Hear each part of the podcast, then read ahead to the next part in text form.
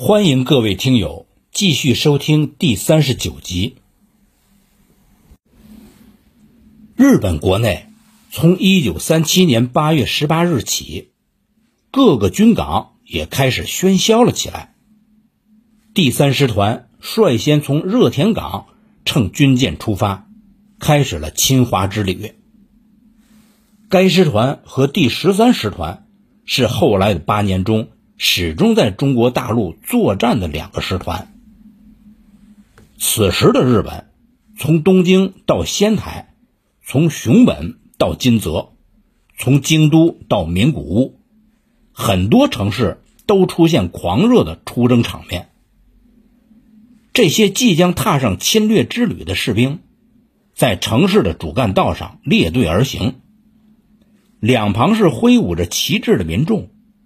有的士兵在人群中发现亲人，就上前拥别，然后揣上一片千针缝。日军士兵登上开向军港的火车之后，就齐刷刷的从车窗里边探出头，向人群挥动着手里土黄色的战斗帽。这些普通的日本青年，这些看上去甚至文质彬彬的日本青年，在这一刻。还没有变成狂暴的魔鬼，他们的人情味是那么的足。几天后，当他们踏上中国的土地的时候，这所有的一切都变了。站台上，送别的人群像波浪一样起伏。第十六师团士兵东史郎在日记里有生动的记载：野口后备兵的爱妻四处奔跑。寻找她亲爱的丈夫的身影，野口也大喊了好几声，挥过好几次手，但妻子没有发现丈夫。妻子深切的离别之情，通过这热烈的气氛传给了她的丈夫。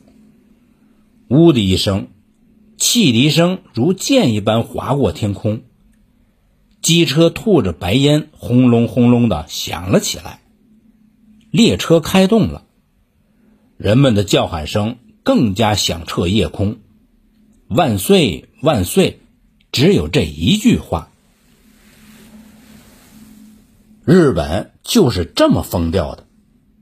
在上海的日本海军特别陆战队盘踞的据点起于沪江大学，经工大沙场、惠山码头，终点在天通庵车站附近的北四川路。陆战队司令部把整个日租界保护在里面，连线上的日军工事多为钢筋混凝土建筑，十分的牢固。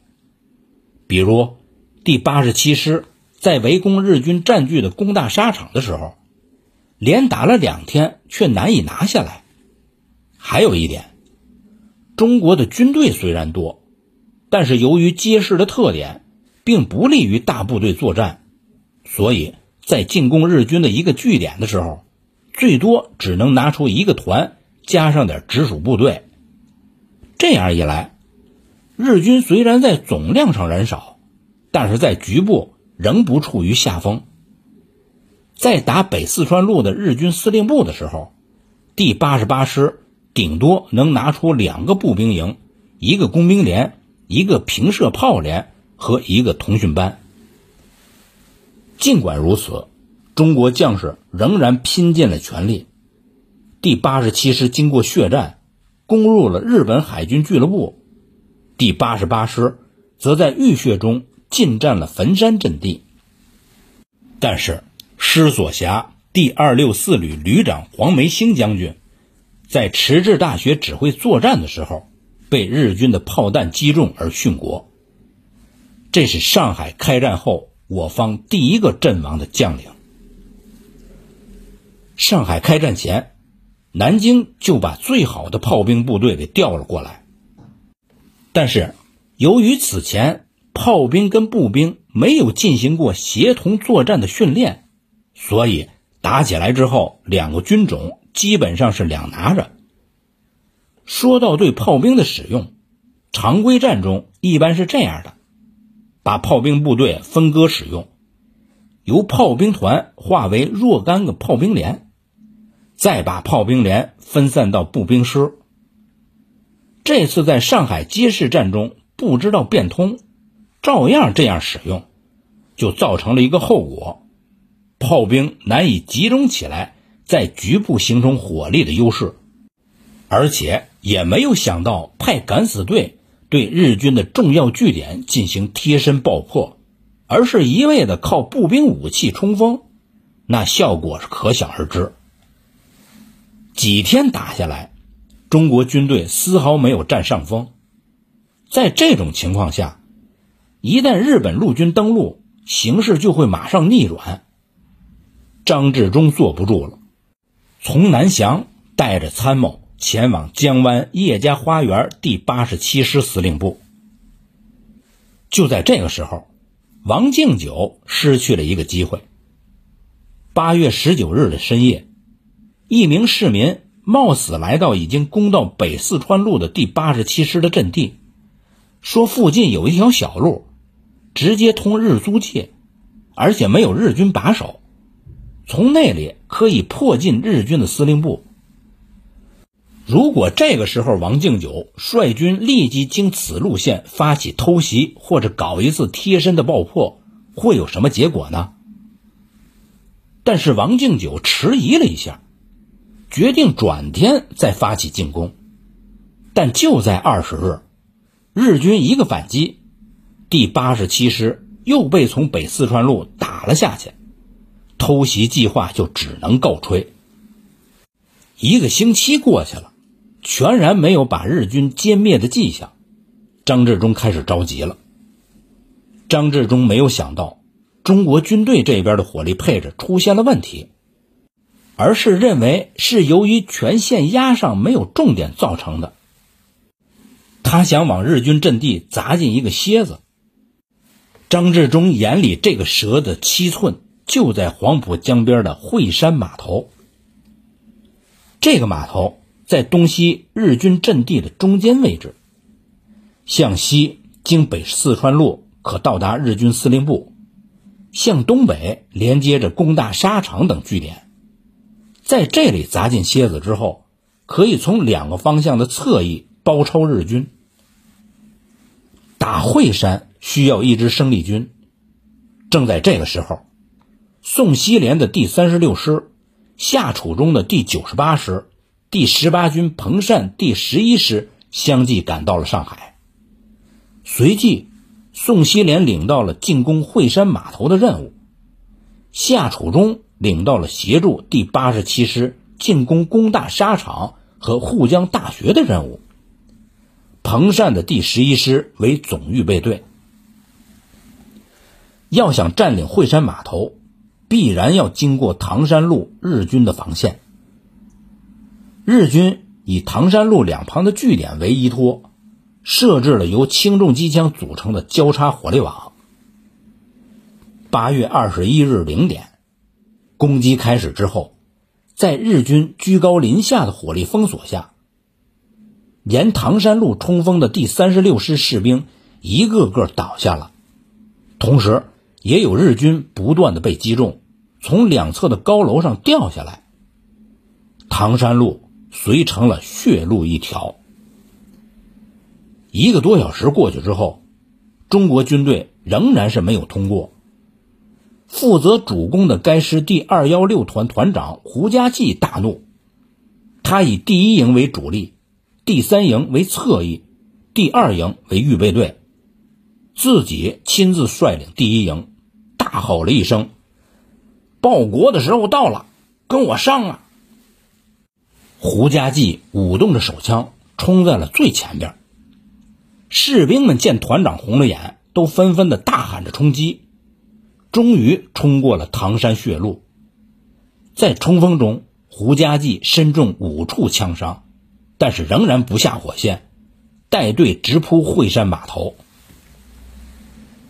张治中在决定打惠山码头的时候，除了认为这里是七寸之外，还有一点。开战之后，这个码头实际上成了日军军用物资的运转中心，大批的弹药从军舰上运下来，从这里补充到日军的据点，所以必须把这个运转中心给打掉。但是张治中忽略了一点，那就是惠山码头的地形。打到了跟前的时候，胡家骥发现了这个问题。码头的入口处是一道铁门，进了码头之后，则是一片空旷的地带，两边是多栋四五层楼高的库房，早已经被日军布置了火力了。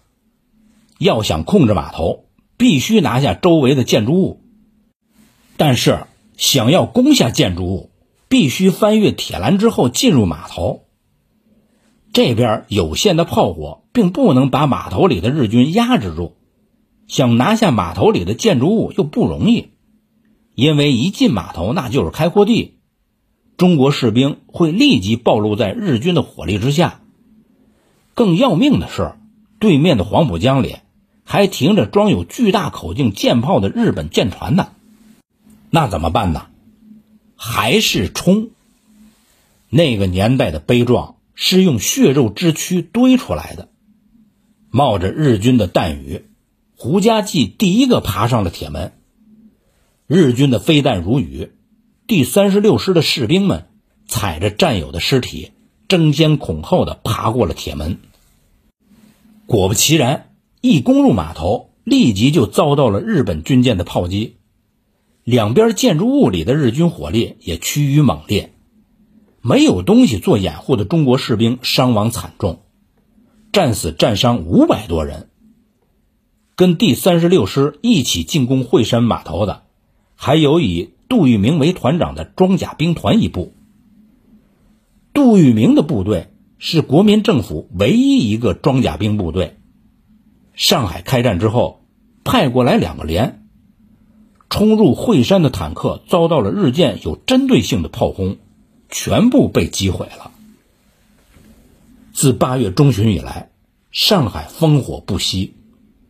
中国军队为争夺每一条街道、每一栋楼房、每一个据点，展开生死肉搏。呃，您还记得开战之初在中兴路抓获日本间谍的上海保安队重机枪中队吗？开打之后，这个中队。参加了在爱国女中附近的巷战，杨队长在此战中一个人就连打出了七百五十发子弹，打死打伤二百多名日军，战斗之激烈可想而知。上海市区是瓦砾一片。就这样，到了一九三七年八月二十二日，这一天，日军第三师团舰船出现在上海的海面上。转天拂晓，在舰炮的掩护下，日军开始从张华浜、吴淞铁路码头登陆。日本的援军来了。第三师团在名古屋编成，师团长藤田进中将，参谋长田尻利雄大佐，辖步兵第五旅团和步兵第二十九旅团。分别辖苍勇陈志大佐步兵第六联队、英森孝大佐步兵第六十八联队、石井加穗大佐步兵第十八联队、田上八郎大佐步兵第三十四联队，以及骑兵、野炮兵、工兵和辎重兵部队。日军登陆之后，光想着怎么对付岸上的中国步兵了，忘记了中国空军。笕桥英雄在杭州一战已经使日本空军知道了厉害。闻得日军登陆之后，周至柔下令，笕桥、沟荣、扬州三地机场的轰炸机立即起飞，对登陆日军的滩头阵地进行攻击。扬州机场的十八架轰炸机率先升空，攻击目标是吴淞，随后。笕桥机场的二十架轰炸机也升空了，攻击的目标是张华浜。第三批升空的轰炸机是从沟荣机场起飞的，攻击目标仍是吴淞。由于日军没有防备，所以第一波攻击吴淞的轰炸机就取得了极大的战果，炸死炸伤日军一千多人，自己没有损失一架飞机。攻击张华邦的战机遇到了麻烦，战斗中牺牲了五架飞机、十一名飞行员和机组人员。第三波攻击吴淞的战机是刚从美国购买的最新超低空攻击机。由于日军对这个飞机俯冲作战的特点已有了充分的准备，所以损失不小。张治中第九集团军司令部在八月二十三日忙成了一团，参谋长徐全、参谋处长童元亮、作战科长史说等人。围在张治中的身边，展开地图。大家伙都明白，防登陆对没有海军力量的中国来说那是不可能的。唯一能够做的，就是怎么让日军在登陆的时候付出更大的代价。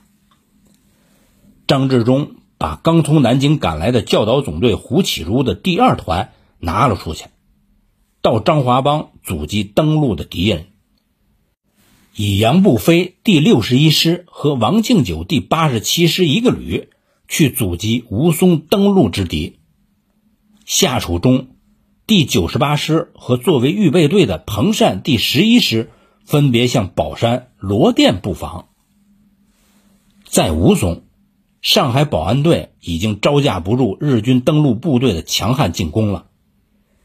虽然第八十七师增援部队最先赶到。但苦斗多日的士兵战力已多有下降了。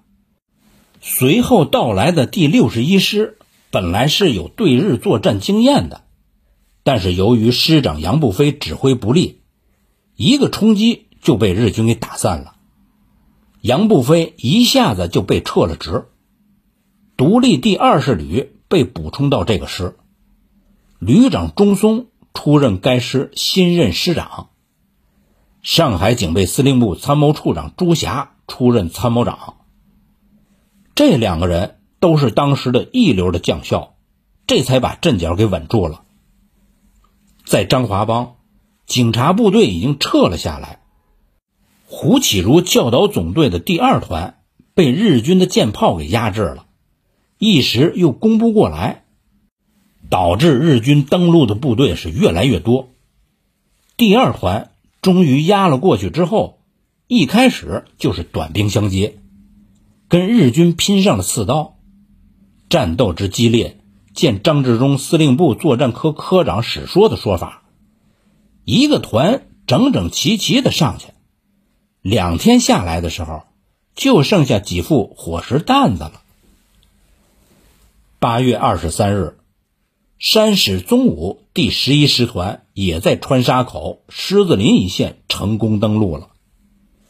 这个师团在善通寺编成，参谋长片村斯八大佐，辖步兵第十旅团和步兵第二十二旅团，分别辖安达二十三大佐步兵第十二联队、永金左比仲大佐。步兵第二十二联队，浅间义雄大佐步兵第四十三联队，何之英二大佐步兵第四十四联队，另有骑兵、野炮兵、工兵和辎重兵部队。这里面的永金左比仲、何之英二是我们所熟悉的。川沙口、狮子林一线。只有作为江防部队的刘和鼎第三十九军第五十六师的一个连，所以山史登陆之后轻松前进，跟第三师团向刘河、罗店、宝山进攻。按照松井石根的想法，在中国军队的侧背撕开一个口子，于是罗店就成为了志在必取之要地。打开一九三七年的上海战区地图，咱会发现多条公路通罗店这些个公路连接着上海市区、嘉定、松江等地。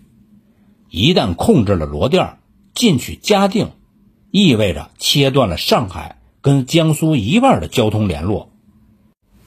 更重要的是，攻取了罗店一线阵地，那就等于完成了对中国军队的左翼包围。本集播讲完毕，谢谢您的收听，欢迎您继续收听下一集。